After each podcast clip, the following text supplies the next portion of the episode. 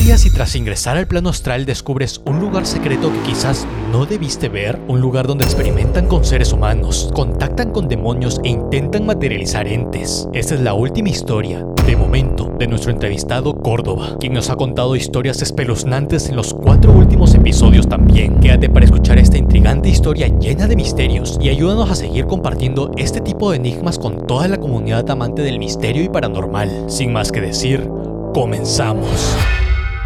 Córdoba, Querétaro, México. ¿Qué son los viajes astrales? En este canal hemos hablado a profundidad sobre el tema de los viajes astrales. Uno de nuestros entrevistados experto en el tema nos ha dado información privilegiada y la pueden encontrar en los episodios 61 y 62 de nuestro podcast, así como una lista de reproducción donde he agrupado todas las historias que tienen que ver con viajes astrales que he narrado hasta ahora. Todos los links se los dejaré en la descripción. Brevemente, los viajes astrales son cuando tu alma sale del cuerpo y entra al plano astral. Dentro de él puedes hacer, aprender y visitar literalmente lo que quieras. Bueno, casi, pero es una experiencia completamente interesante así como de aterradora por lo que puedes encontrar. Si has tenido una experiencia similar, déjala en los comentarios. Si has tenido una experiencia fuera de lo común, manda un mensaje privado a Instagram diciendo tengo una historia y me pondré en contacto contigo lo más pronto posible. Ahora sí, empezaré a narrarle la historia por la cual estamos aquí. Robé algo en un viaje astral. Mi primer viaje astral fue involuntario, pero lo más extraño de todo es que aparecí de la nada en un bosque. Casi siempre los viajes astrales son involuntarios, pero usualmente apareces en tu cuarto, ves cómo sale tu alma de tu cuerpo, eso usualmente genera un impacto aterrador, la verdad. Y lo que me parece curioso de cómo empieza esta historia es que aparece de la nada en otro lugar. O sea, como les digo, usualmente apareces en tu cuarto, ves tu cuerpo en tu cama echado, como si estuvieses muerto, por eso te da miedo. Pero aquí él aparece directamente en otro lado. Extraño, continuamos. No sabía dónde estaba. Era un lugar que no había visto nunca. Estaba rodeado de una infinidad de árboles, pero los que más destacaban eran los pinos por el gran tamaño que tenían. Había una fogata y alrededor de ella se encontraban personas. Me acerqué cautelosamente, pero me detuve de inmediato cuando me di cuenta de que se estaban cortando. Cerca de mí vi una rama en forma de bastón me llamó la atención por su peculiar apariencia, ya que no tenía rastros de haber sido arrancado de ningún lado, como si esa fuese su forma original. Me lo llevé, desperté y tras levantarme de mi cama vi que aquel bastón que me había llevado de mi viaje astral estaba tirado donde estacionaban los carros. Esta historia sí que me pareció una locura por el hecho de que pudo haberse traído algo del plano astral y esto en realidad no es algo fuera de lo común. Esto ya lo hacía Pachita, lo comenté justo en el episodio de la semana pasada, el poder materializar cosas en el plano astral y traerlos a la vida real. En el caso de Pachita pues lo hacía con órganos para poder curar y en este caso pues se trajo un objeto y evidentemente me, me mandó la foto. Literalmente tiene la forma de un bastón, igual se las voy a estar mostrando por aquí. Es un poco curioso porque a mí también me pasó algo similar, no en un viaje astral, o quizás sí, no estoy seguro. Hace años, hace muchísimos años, tuve un sueño normal, la verdad, pero lo que más recuerdo de ese sueño es que yo había, había, visto una especie de como esos donde guardas tus lentes de contacto. Recuerdo muy bien los colores, era un lado un circulito blanco y un circulito azul. En mi casa nadie usaba lentes de contacto, yo lo había visto en mi sueño, ni siquiera sabía qué era realmente hasta que después de tiempo ya supe lo que era, pero lo había visto en mi sueño y al día siguiente así jugando con mi hermana, jugando también con, con mi tía que era quien nos cuidaba, en uno de los cajones encontré literalmente ese objeto ahí en, en el cajón, o sea, fue demasiado extraño porque nadie en mi casa, como les digo, usaba lentes de contacto. Yo no sabía qué era porque era un niño de 5 años, aproximadamente 5 o 6 años. Y fue muy raro. O sea, haberlo visto en un sueño y que al día siguiente apareciera en la vida real así entre mis cosas, literalmente fue extraño. En este caso se trata de un viaje astral que pudo traerse algo a la realidad y la verdad, una locura. O sea, imagínense lo que podrían traerse. No sé si esto trae consecuencias, pero bueno, continuamos con la siguiente historia. No debí ver esto. Hace dos o tres meses apareció en un desierto. Del suelo se abrieron unas compuertas, como si la tierra se levantara, y abajo se encontraban unas escaleras que descendían a un lugar completamente oscuro y misterioso, como si se hubiesen dejado ver solo por mi presencia. Me metí a investigar. Me encontré un pasillo enorme donde en medio de todo había un ascensor.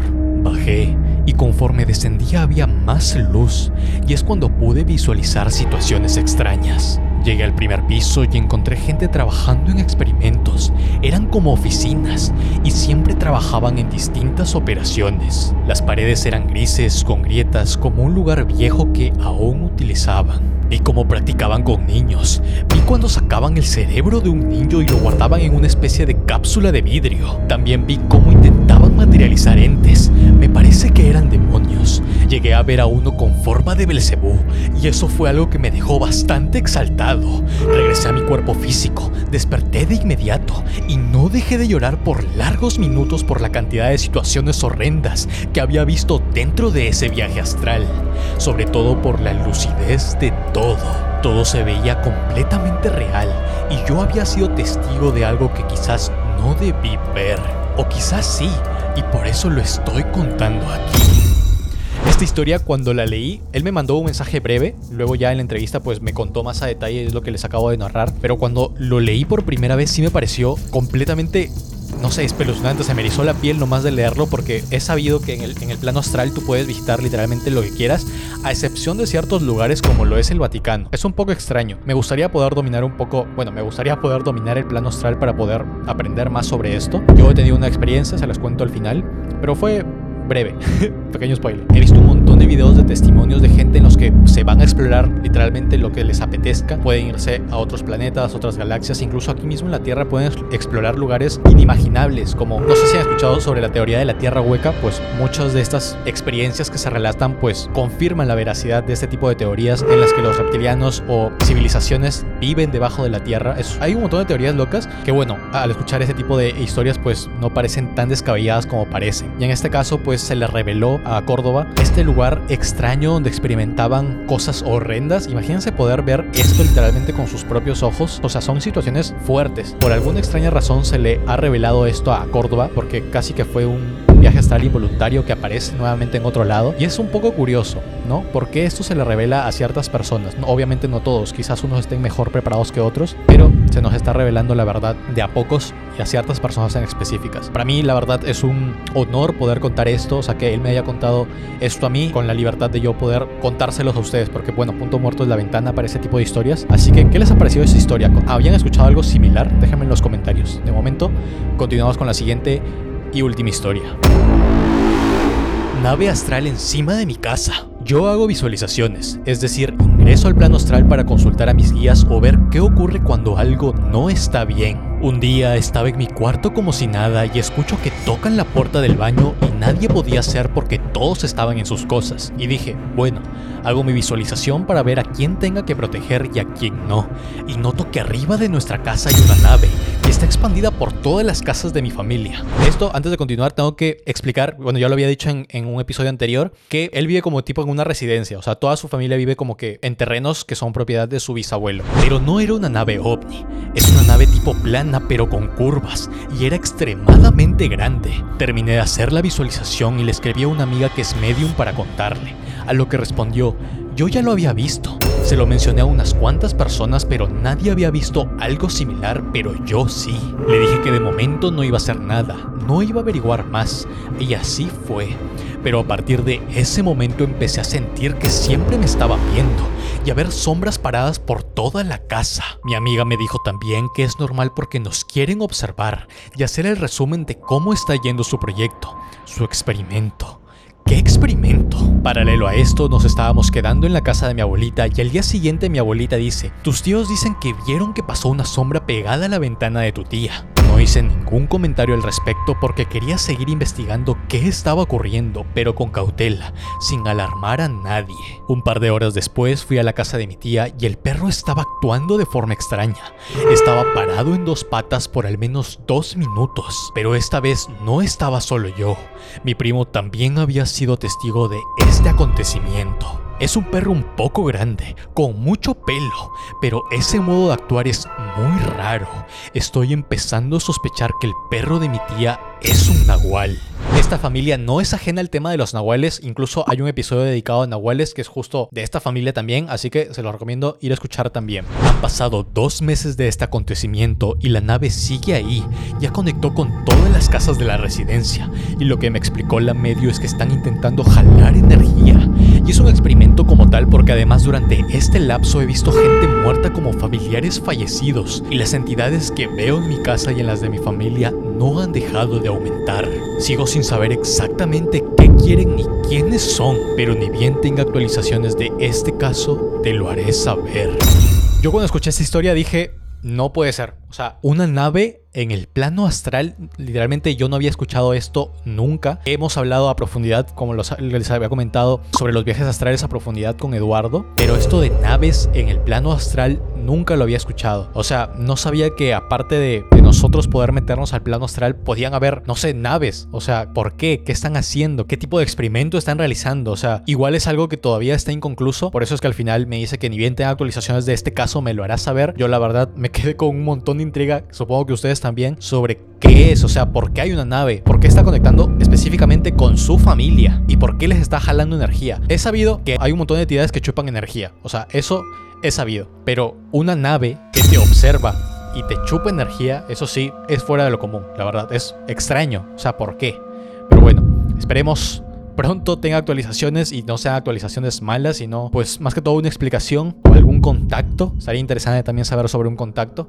Pero bueno, lo sabremos próximamente. Y para finalizar, esto yo lo había comentado hace montón de tiempo, el año, hace más de un año, quizás hace más de un año y medio, que es justo el episodio 11 de Punto Muerto, en el que narro mi experiencia en un viaje astral. Pueden ir a escucharla si desean, también se los voy a dejar en la descripción. Es un episodio antiguo, obviamente tiene una narración distinta, efectos de sonido distintos, porque era uno de los primeros episodios, o sea, era el 11, recién estaba empezando el proyecto. Brevemente, o sea, después de tener una pesadilla lúcida que tuvo continuación, es decir, me desperté de esa pesadilla, fui corriendo a la cama de mi mamá porque, o sea, les juro que esa pesadilla fue muy fuerte, fui corriendo a la cama de mi mamá a las 5 de la mañana habrá sido, mi papá ya no estaba en la casa, se había ido a trabajar, iba a trabajar temprano. Y le dije, mamá, ¿puedo, ¿puedo dormir contigo? Acabo de tener una pesadilla. Me dijo, sí, échate aquí conmigo. Me acuesto con ella, entro en estado de sueño y literalmente la pesadilla que estaba teniendo antes continuó en el punto exacto donde se había quedado. O sea, fue Justo empiezo, si no me equivoco, el episodio diciendo de las cosas que tienen 1% de probabilidad en la vida, me pasó a mí.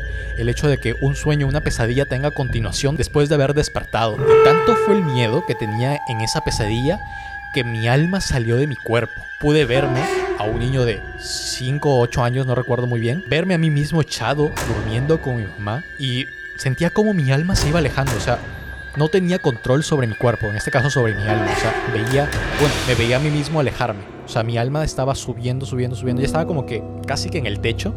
Y yo, en mi desesperación de niño católico, o sea, grité, lloraba, o sea, le suplicaba, Dios, no me quiero ir, por favor, soy un niño. Inmediatamente después de suplicar y llorar, mi alma regresó a mi cuerpo y la verdad, ahí ya no recuerdo más. Sería mentirles, pero bueno, aquí estoy, ¿no?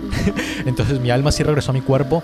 Fue un viaje astral involuntario, no tenía control de absolutamente nada. No me ha vuelto a suceder. Hace poco, esto no lo he contado, hace poco estaba durmiendo justo aquí en mi sillón que se le rompieron las patas. Y antes de despertar, fue algo extraño porque eran como empecé a ver simbología. No sé si habrá, bueno, igual les dejaré aquí imágenes de lo que me refiero con simbología numérica. Este, empecé a ver así como como si estuviese entrando o saliendo de la Matrix, algo muy extraño. O sea, fue como si estuviese viajando así como que a la velocidad de la luz, como si, como si eh, hubiese, estado a punto de salir nuevamente de mi cuerpo. O sea, fue muy extraño. O sea, eran como que se veía mucho desorden, se veían números, se veían muchas luces, muchos colores. Fue extraño. Yo la verdad pensé que iba a meterme de nuevo al plano astral. Estaba, la verdad, justo esa tarde intentando meterme nuevamente al plano astral. No lo conseguí, pero sentí que estuve muy cerca, sobre todo porque Eduardo me había dicho que cuando estás a punto de meterte al plano astral, sientes que tu cuerpo empieza a vibrar. Y efectivamente mi cuerpo estaba vibrando. Entonces dije, genial, ahorita me meto al plano astral, pero la verdad sentí miedo. O sea, sentí miedo por cómo era la transición. No sé realmente si habría sido, si me había estado metiendo al plano astral, pero fue extraño. Sentía como me desprendía ligeramente, pero no, no sé, supongo que el miedo me ganó y no pude salir